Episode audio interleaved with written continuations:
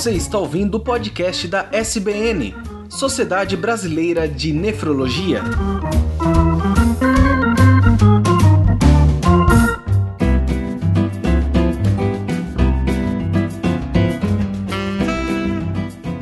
Olá pessoal, meu nome é Lucas Luz e sejam bem-vindos ao podcast da Sociedade Brasileira de Nefrologia, que hoje conta com quatro convidados mais que especiais do Condora: a doutora Maria Helena Weisbicho, o doutor Luiz Gustavo Mondelli, a doutora Maria Goretti e o doutor Oreste Ferra Neto. O Condora é o Comitê de Doenças Raras da Sociedade Brasileira de Nefrologia. E esse é um podcast especial, inclusive, sobre o Dia Mundial das Doenças Raras, o que é a doença rara, como diagnosticar diagnosticar uma doença rara e como encaminhar são algumas das perguntas que nós vamos tentar responder durante esse podcast. Esse podcast é uma parceria da SBN com a Recordate. A Recordate é uma empresa que oferece tratamento para as doenças raras.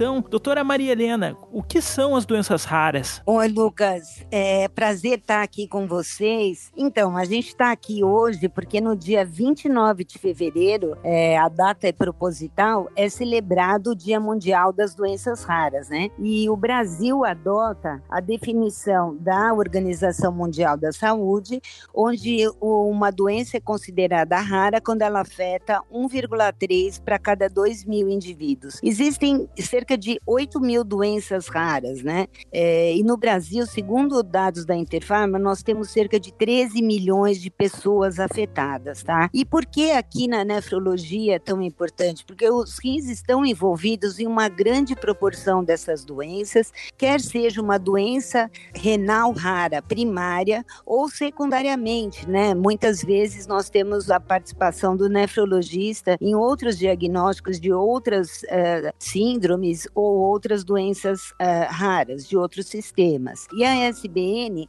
numa ação inovadora, foi a primeira sociedade médica brasileira a ter, então, um comitê de doenças raras. Um dos principais objetivos, então, do Condora é divulgar o conhecimento, promover a obtenção de dados epidemiológicos brasileiros concretos né, sobre as doenças renais raras, contribuir para a divulgação prevenção dessas doenças, promover educação médica continuada, como palestras e cursos, e, logicamente, colaborar diretamente com a sociedade, com os pacientes também. Nós temos o Fale Conosco, que está disponível no site da SBN, e uh, também participamos de encontro de pacientes, damos palestras, sempre que fomos requisitados. Em relação a, a, a uma coisa assim que nós consideramos muito importante, importante no Condora, é um dos pilares do conhecimento mesmo da população com uma doença rara, são os registros de pacientes, né? Os registros para doenças raras, eles são, assim, ferramentas poderosas, né? É, muito valiosas, que vão ajudar, então, a conhecer a história de cada doente, como foi feito o diagnóstico, o plano de tratamento e a evolução. Então, é um banco de dados extremamente útil para todo o sistema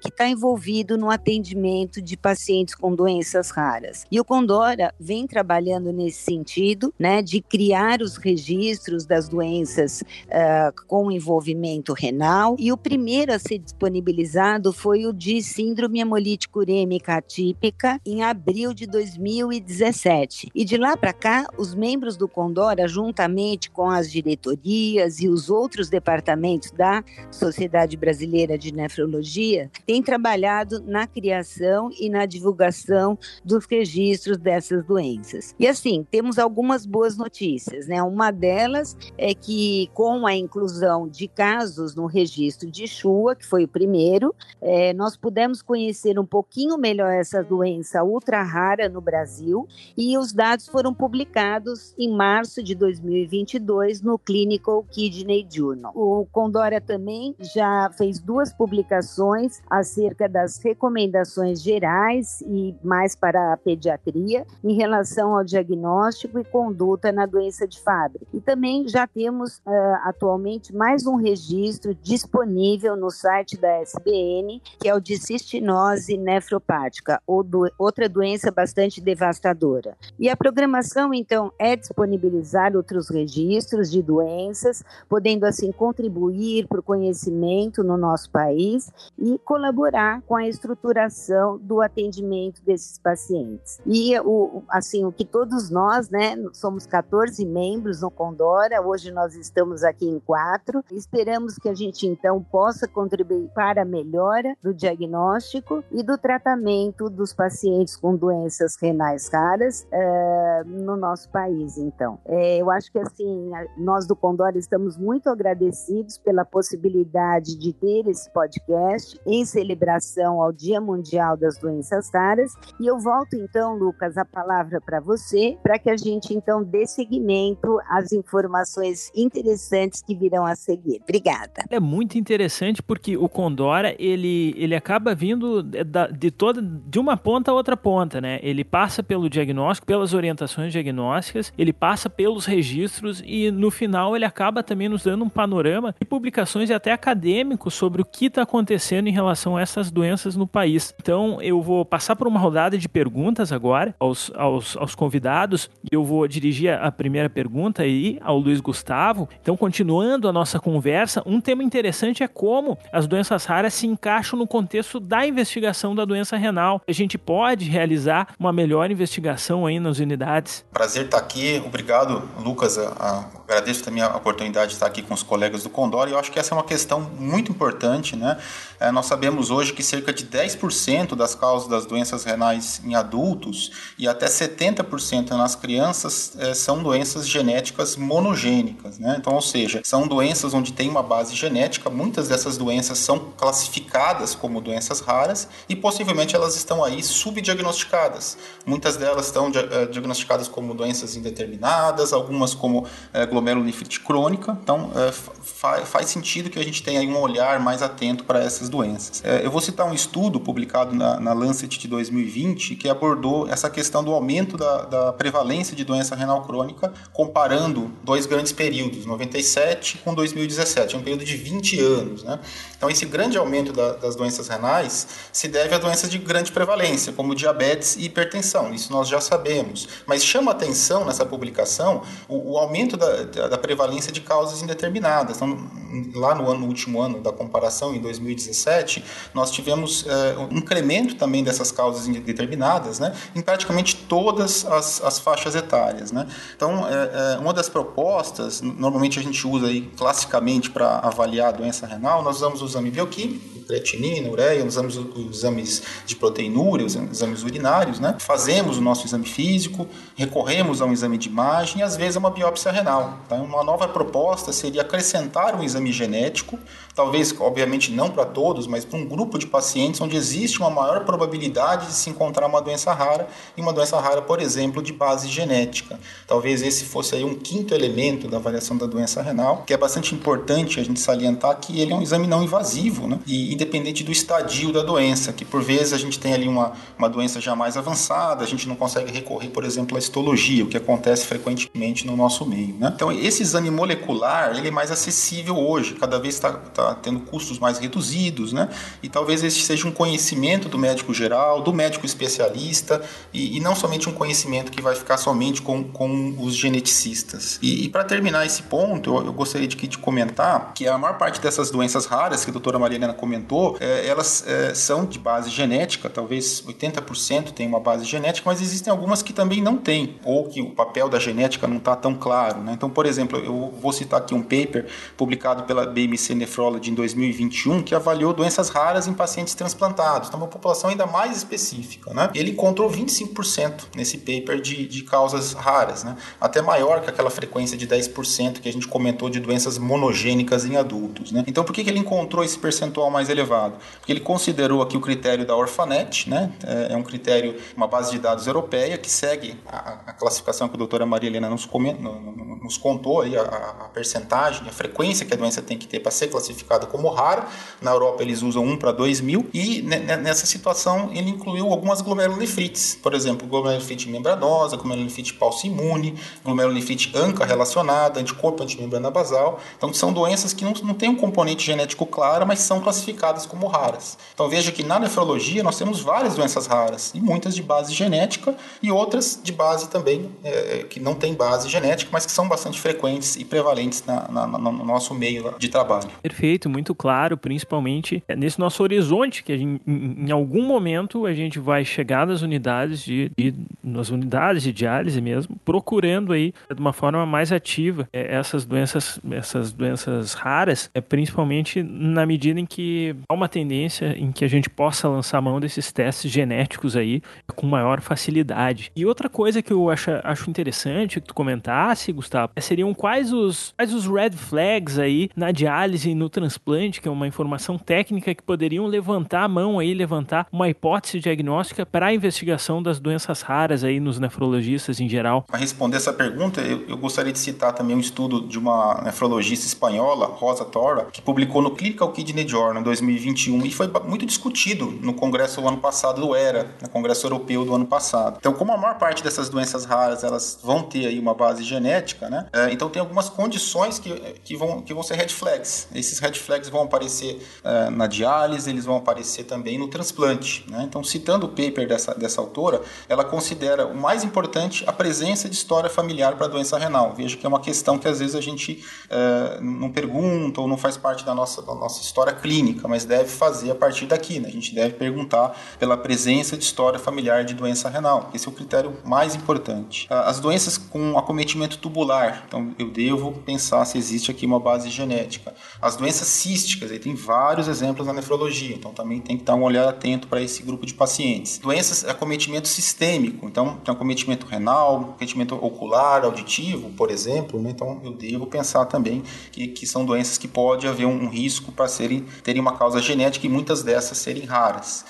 Doença renal em paciente muito jovem, menos que 25 a 30 anos, que é a definição que ela coloca nesse artigo. A GESF sem etiologia definida, especialmente naqueles casos que a gente não faz a microscopia eletrônica, né? hoje é uma dificuldade para muitos serviços. Nefropatia intersticial de etiologia é, desconhecida. Então, esses são, são red flags aí, que vão levantar a suspeição nossa para que nós pensamos que possa haver uma base genética, possa haver uma doença rara. Mas um outro ponto que eu acho também importante é sempre rever a história clínica e procurar sinais. Né? Então, às vezes, é, é, é, claro que na maior parte dos diagnósticos que nós vamos dar, nós vamos, pela ordem de frequência, pensar sempre no que é mais provável. Né? Mas para aquele paciente que, não tem, que tem uma, história estranha, uma evolução atípica, ele tem uma histologia diferente, né? ele tem história familiar, eu devo considerar os diagnósticos menos frequentes. Então, eu acho que uma mensagem seria: em doenças raras, nós devemos pensar também é, em, hipóteses de diagnósticos diferenciais, especialmente nessas situações que, que não, não, se encaixa muito na, na, rotina do dia a dia. Né? E para isso, às vezes, nós vamos ter que consultar algumas bases de dados, porque são muitas doenças, muitas vezes nós vamos ter o domínio de todas elas. Né?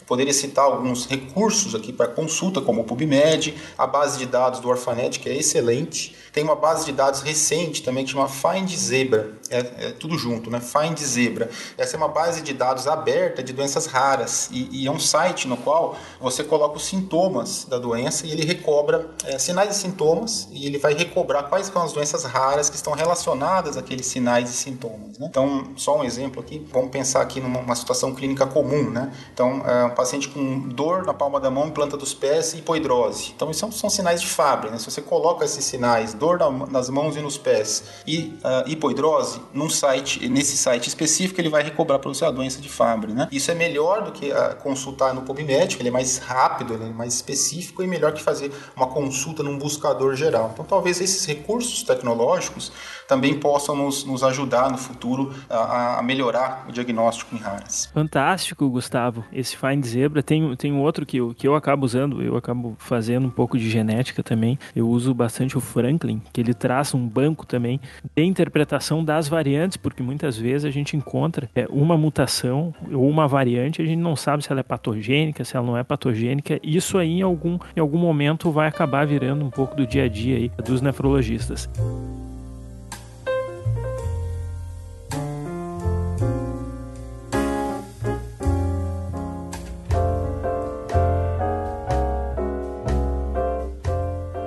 É, seguindo a rodada de pergunta, então, gostaria de perguntar para o Oreste Ferra Neto é, quais são as principais doenças raras, assim, de forma mais um pouco específica aí na nefrologia. Bom, Lucas, boa noite, boa noite a todos os, os demais membros do Condora e, e, ao público em geral. Essa pergunta é bastante ampla, né? Como a gente falou aqui, até pela definição de, de doenças raras, a nefrologia é um mundo de doenças raras, né? Se a gente for falar em doenças uh, renais raras de origem genética, que a gente tem mais de 150 doenças só na, na nefrologia. Teve um, um, artigo publicado em 2009 no Jornal Brasileiro de, de, Nefrologia que especificou bastante essa, esse novo, novo horizonte, né? essa evolução de, de, desse campo da nefrologia, onde a gente tem as doenças raras e a, e a investigação diagnóstica em decorrências de, uh, delas. Acho que o que a gente poderia especificar um pouquinho mais é puxar a sardinha para o nosso lado, aqui do Condora, onde a gente já está com os registros em, em andamento né? A gente está com o registro de, de Fabry, o registro de, de Chua e agora o, o registro de cistinose. Todas doenças raras e nos registros a gente, além de ter o, o conhecimento sobre o, o, paciente, o diagnóstico do paciente, conhecer esses pacientes, né, que às vezes nem sempre são diagnosticados, a gente não tem esse número absoluto e o registro vem para tentar clarear um pouco isso e servir também como um guia para a evolução dos, dos pacientes né, nas doenças raras. Fantástico. É, eu queria só, Oreste, que tu repetisse aí para o pessoal não esquecer em casa dos registros aí que o Condora já fez e que eles são disponíveis aí hoje para essa identificação aí. Com certeza, Lucas. Assim, os registros que estão abertos para a inclusão de, de novos pacientes é o registro de Chua, o registro de Fabry e o registro de cistinose. Esses, esses registros já estão, estão abertos aí para a gente poder colocar os, os pacientes aí, né, que a gente vai acompanhando e um chamado aí para todo o restante do, dos colegas nefrologistas para colocarem os, os, seus pacientes aí no registro também. Muito bem, pessoal. Então a gente tem até quem tiver aí nas suas unidades de diálise, quem tiver aí na sua, no seu ambulatório de pós-transplante, às vezes, tem até uma, uma, uma, uma, obrigação científica aí com a comunidade é, da nefrologia brasileira para ajudar a gente conseguir fazer é, esses registros de uma forma adequada até é por questões populacionais, é, estratégias do do, do Condor. É, seguindo então o, o, painel de perguntas, eu queria perguntar é, para a doutora Goretti qual o papel do rastreio familiar nos casos das doenças raras.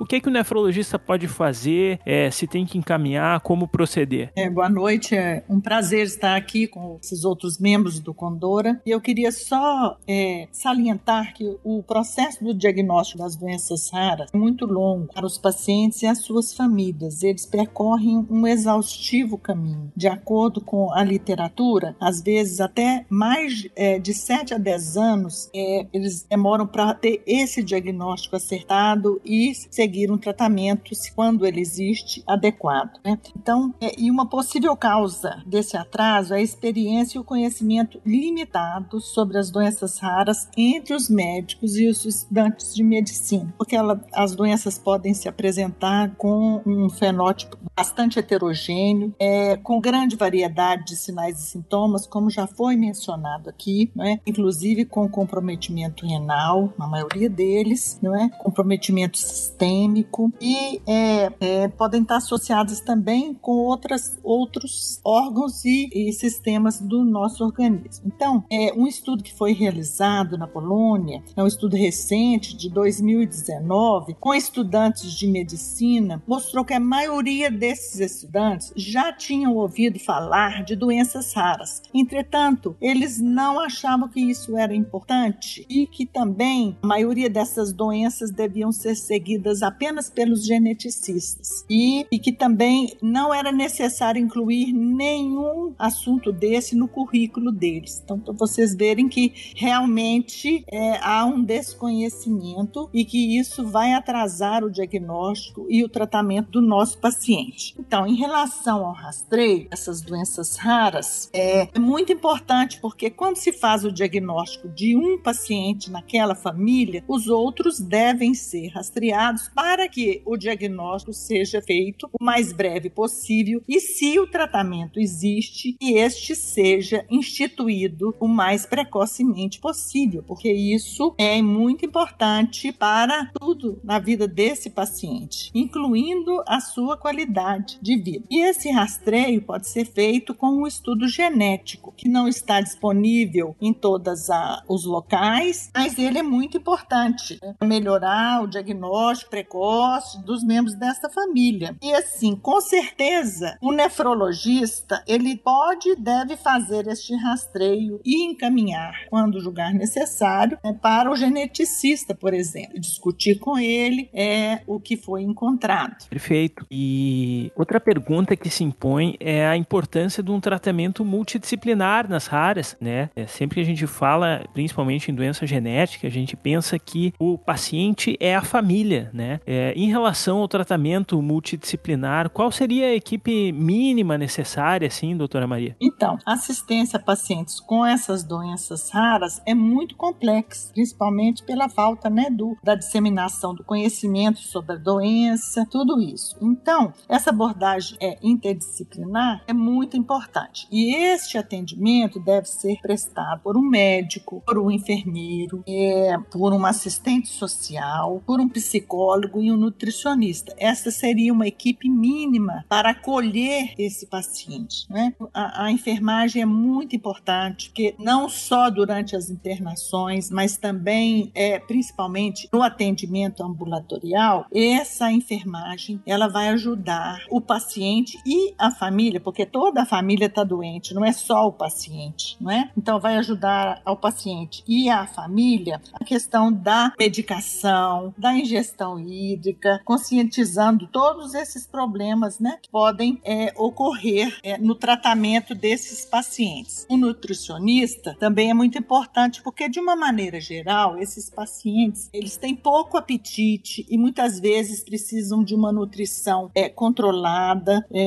e isso é a nutricionista ou o nutricionista que é competente para fazer esta abordagem. O atendimento psicológico também é de extrema importância porque como eu já disse a família toda está doente, né? há uma desestruturação familiar e muitas vezes há uma quebra desta estrutura familiar com separações. A mãe fica por conta da criança ou até do adolescente doente é, sozinha. É, os problemas econômicos são muitas consultas, as medicações, né? às vezes as internações, tudo isso além de que aquela criança é uma criança diferente das outras, né? E isso é, traz consequências não só para a criança, mas também para toda a família. O assistente social também é de extrema importância, porque vai ajudar essa família e esse paciente a é, saber dos seus deveres e direitos, como que vai conseguir os recursos, a busca da medicação e também de reuniões com grupos de discussão sobre o assunto. Então, o atendimento desses pacientes com doenças raras necessita de uma, uma cuidadosa abordagem, não só médica, mas também uma abordagem multidisciplinar. E esta abordagem multidisciplinar tem demonstrado uma melhora na aderência ao tratamento e qualidade de vida desses pacientes. Perfeito. É uma situação complicada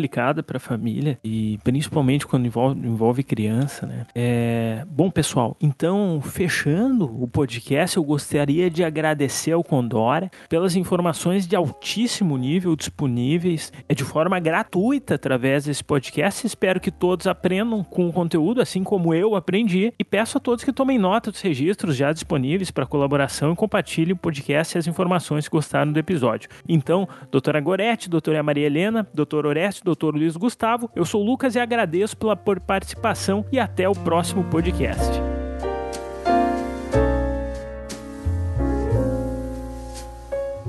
Esse podcast é uma parceria da SBN com a Recordate. A Recordate é uma empresa que oferece tratamento para as doenças raras.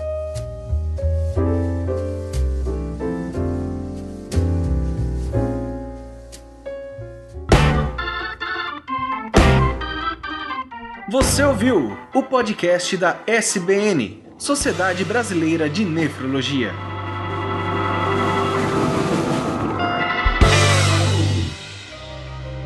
Este programa foi produzido por Mentes Deviantes. deviante.com.br. Este programa foi editado por Tapcast. Edições e Produções de Podcast.